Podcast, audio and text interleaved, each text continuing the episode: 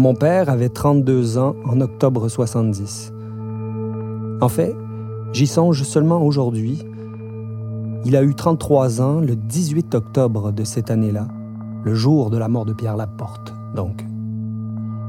Lors d'un passage récent aux enfants de la télé, l'équipe de l'émission m'a fait toute une surprise en diffusant une séquence d'un reportage sur le théâtre de l'Estoc, fondé par mon père et quelques bons amis à Québec en 1957. Est-ce que c'est difficile pour un théâtre comme l'Estoc, avec une troupe permanente, de survivre à Québec? Oui, c'est très difficile. D'abord parce que la salle à l'Estoc est petite, euh, mais enfin pour s'en tenir à un contexte plus général, je pense que c'est difficile parce que les gens n'ont pas encore euh, l'habitude de venir au théâtre très souvent. Dans l'extrait, André Ricard, la mi-vingtaine, ressemble à Robert Bourassa. Veston noir, chemise blanche, lunettes à forte monture sombre caractéristique de cette époque. La comparaison qui me fait rire ne l'a pas enchanté. Elle s'arrête là, d'ailleurs. Sa voix les distingue nettement. J'aime la voix humaine. C'est sans doute une des raisons pour lesquelles j'adore le théâtre et la politique. La voix humaine est au cœur de ces deux grandes passions des hommes, souvent liées d'ailleurs, l'une intéressant l'autre, les deux s'entre-éclairant. Leurs origines semblent liées, dans l'histoire occidentale, à tout le moins. J'aime à penser que le théâtre grec, si fondamental, doit sa perfection à une conception absolument révolutionnaire de la politique. La démocratie vient-elle du théâtre ou est-ce le théâtre qui a mené graduellement la pensée athénienne vers le miracle démocratique? Chose certaine, le théâtre, le lieu physique de la représentation, se tient littéralement au cœur de la cité. En visitant l'acropole, la chose frappe d'évidence. Le choix du site et l'architecture du théâtre expriment éloquemment cette volonté de faire de la représentation et de la vie politique des réalités qui se répondent et se relancent l'une l'autre comme des vases communicants pour l'édification d'une morale commune.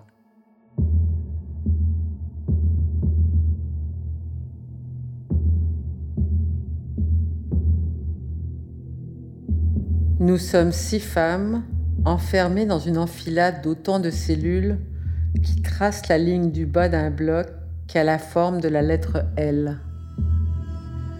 La ligne du haut se compose également de six cellules. Nous sommes six femmes à nous raconter cette histoire, chacune selon ses propres souvenirs. Dans ce lieu, si au quatrième étage de Partenay, habituellement réservé aux femmes soupçonnées d'un délit de droit commun ou prises en train de le commettre, et détenues là pendant quelques heures ou quelques jours jusqu'à leur comparution devant un juge, plus encore que les circonstances de notre arrestation et les conditions exceptionnelles de notre détention, nos conversations nous constituent prisonnières politiques. Elles nous apprennent également à nous connaître, au-delà des noms et des voix, au-delà des événements de nos vies personnelles, dont nous nous faisons parfois confidence. Je n'ai jamais vu mes compagnes, car nous sommes enfermés jour et nuit, 24 heures sur 24, sauf pour aller aux interrogatoires.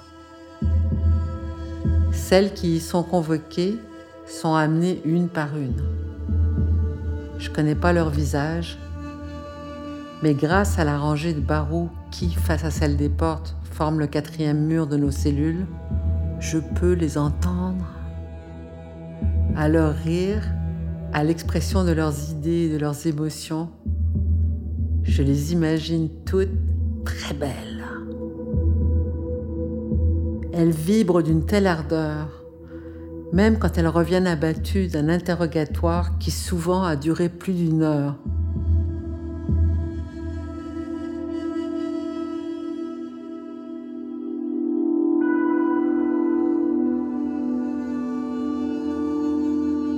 En réponse à la question de la journaliste, Est-ce difficile pour un théâtre comme les Stocks, avec une troupe permanente, de survivre à Québec?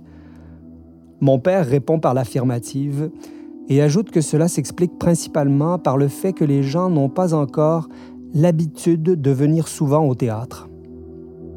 L'habitude d'aller au théâtre, comme celle de prendre une part active aux enjeux politiques de la cité au milieu des années 60, n'est pas encore prise, loin de là. Mais le désir, lui, est indéniablement présent chez un nombre impressionnant de personnes. Le poète Gaston Miron a peut-être le mieux exprimé cette volonté de faire coïncider politique et poétique. Toute ma vie, écrit-il, j'ai cherché à être non pas acteur ni spectateur de ma vie, mais le lieu même de la tragédie.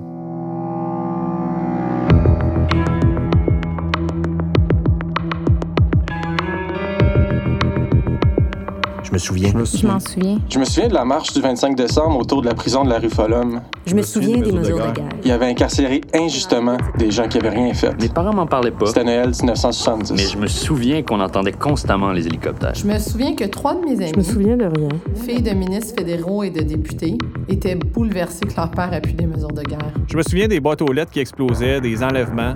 Un de mes oncles était arrêté régulièrement Oui, je me souviens. à cause de sa ressemblance avec un des membres du FLQ. Je me souviens de tout.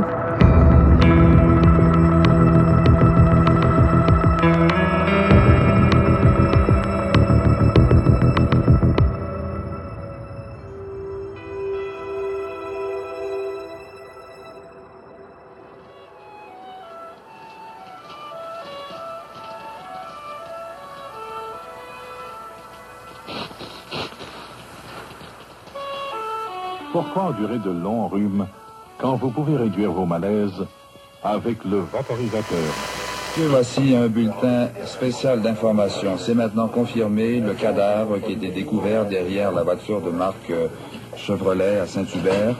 euh, Dans le coffre arrière, donc on vient d'annoncer que c'est le cadavre de M. Pierre Laporte, euh, qui est ministre, qui était ministre maintenant dans le gouvernement Bourassa, qui a été enlevé samedi dernier, donc maintenant un peu plus d'une semaine, à 6h18 à son domicile de la rue Robitaille à Saint-Lambert.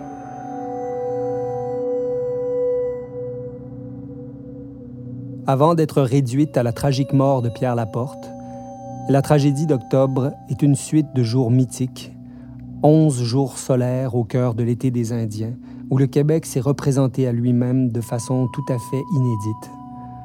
Onze journées où une conception étroite du politique, qui consiste à simplement administrer une province, a cédé le pas à une vision autrement plus large, plus profonde et plus féconde. Le passage au second plan de la grève des médecins spécialistes, qui jusque-là prenait toute la place, le démontre fort bien. Mais un peuple qui cherche à se représenter lui-même manifeste pour certains un nombrilisme débile et dangereux, annonce une volonté malsaine qui peut entraîner les pires dérives dont le 20e siècle est riche en exemples. C'est bien avant qu'il devienne Premier ministre du Canada, l'opinion catégorique, non négociable du narcisse par excellence, Pierre Elliott Trudeau. Au cœur de sa cité libre, revue politique et sociale fondée en 1950 par Gérard Pelletier, incapable de contenir la dangereuse hubris de son camarade, Trudeau, fervent amateur de John Stuart Mills et de la tradition libérale anglaise, édifie une thèse qui ne cessera de faire des petits. Le nationalisme québécois, comme à peu près tous les nationalismes, serait non pas l'expression d'un désir positif d'émancipation, mais la pulsion morbide d'un peuple incapable de s'imaginer politiquement en dehors de sa paroisse. À peine sorti de la grande noirceur cléricale et duplessiste, alors que s'ouvre devant lui l'horizon ensoleillé de la démocratie canadienne, le peuple québécois, fourvoyé par ses élites arriérées et parvenues, retrouve dans le nationalisme une nouvelle chapelle, un lieu où célébrer encore et toujours le culte du Père supérieur. Cette figure tutélaire ne porte plus la soutane, elle s'incarne maintenant dans l'homme politique tout-puissant et son parti unique, qui tirent tous deux leur pouvoir d'un peuple inculte et effrayé, le peuple québécois, que Trudeau qualifie de tribu qui vient du fond du bois. Ce culte nationaliste annoncerait, selon lui, son corollaire, le fascisme.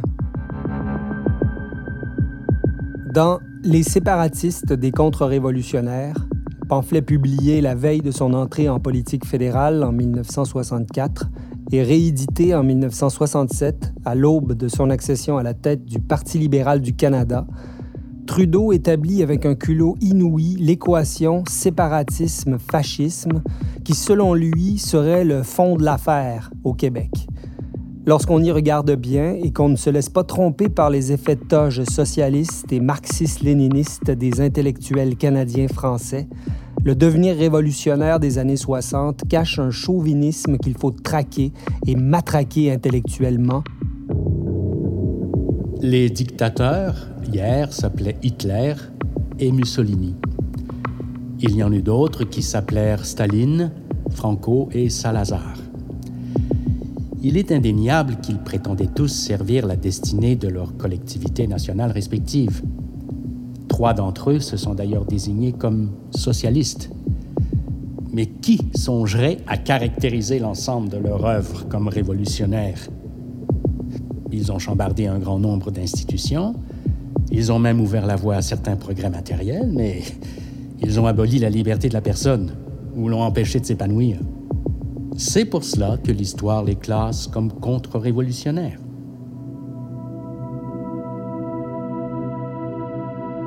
Traitant ses adversaires de Torquemada et de Goebbels, le cité libriste Trudeau aura tôt fait de vérifier la validité de ce qui est aujourd'hui devenu une loi, de Godwin's Law, qui fait que celui ou celle qui discrédite les idées de l'autre en les désignant comme fascistes décrédibilise de facto son propre discours.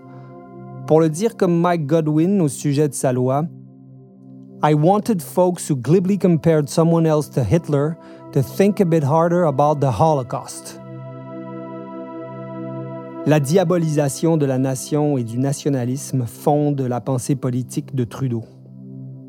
Il n'a pas de mots assez durs pour détruire ceux qui s'en revendiquent. Le mépris qu'il affiche à leur endroit s'exprime en fin de compte par un refus de débattre. Ils ont tort, j'ai raison, et voici pourquoi. C'est peut-être ce qui, déjà, singularise le plus cet homme au début des années 60. Mais le vrai problème de Trudeau, c'est son ambition. Car il porte un projet qu'il formule ainsi à la fin d'un autre pamphlet célèbre, La nouvelle trahison des clercs. Il faut divorcer, écrit-il, les concepts d'État et de nation et faire du Canada une société vraiment pluraliste et polyethnique. Faire du Canada un État post-national, polyethnique, c'est-à-dire un pays où la liberté individuelle, seule et enfin dégagée du morbide sentiment d'appartenance à l'ethnie, la nation, pourra s'épanouir à l'extérieur du wigwam où les apprentis sorciers nationalistes ne cessent de vouloir enfermer l'homme et l'avenir de la civilisation.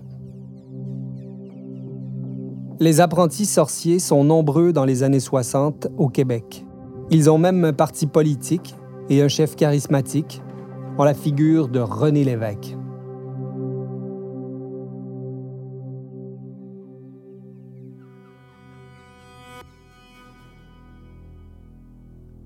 J'ai toujours eu envie d'enfoncer mes doigts dans les yeux fous du détraqué d'Ottawa jusqu'à les crever.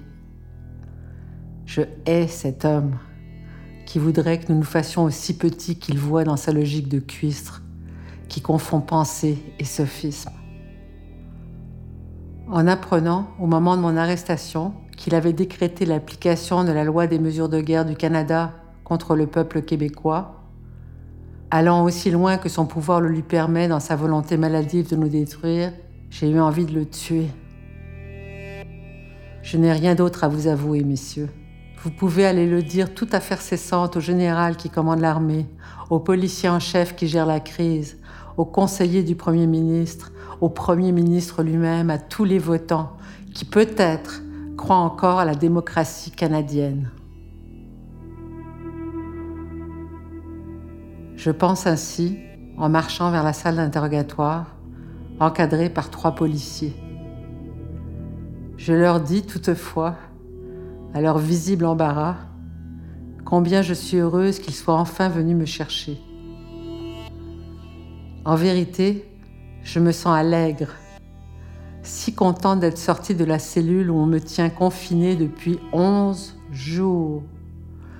Incommunicado selon l'expression consacrée, où je peux à peine faire deux pas dans un sens et six dans l'autre.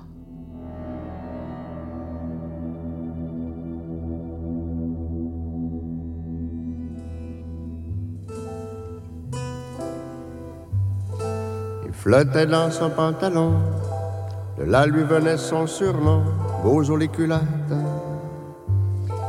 Il avait qu'une cinquième année, il savait à peine compter, Bozo les culottes. Comme il baragouinait l'anglais, comme gardien de nuit il travaillait, Bozo les culottes. Même s'il était un peu dingue, il avait compris qu'il faut être bilingue, Bozo les culottes. Un jour, quelqu'un lui avait dit qu'on l'exploitait dans son pays, les culottes. Les Anglais avaient les bonnes places et qu'ils lui riaient en pleine face, les culottes. Il n'a pas cherché à connaître le vrai fond de toute cette affaire, les culottes. C'est son élite, c'est son clergé, depuis toujours l'avait les culottes. Il a volé de la dynamite, puis dans un quartier plein d'hypocrites, Bozo les. Il a fait sauter un monument à la mémoire des conquérants, Bozo les. Tout le pays s'est réveillé, et puis la police l'a poigné, Bozo les. On l'a vite entré en dedans, on l'a oublié depuis ce temps, Bozo les.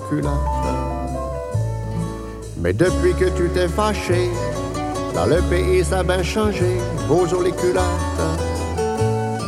Nos politiciens à gogo font les braves, font les pharaons, Bozo les culottes.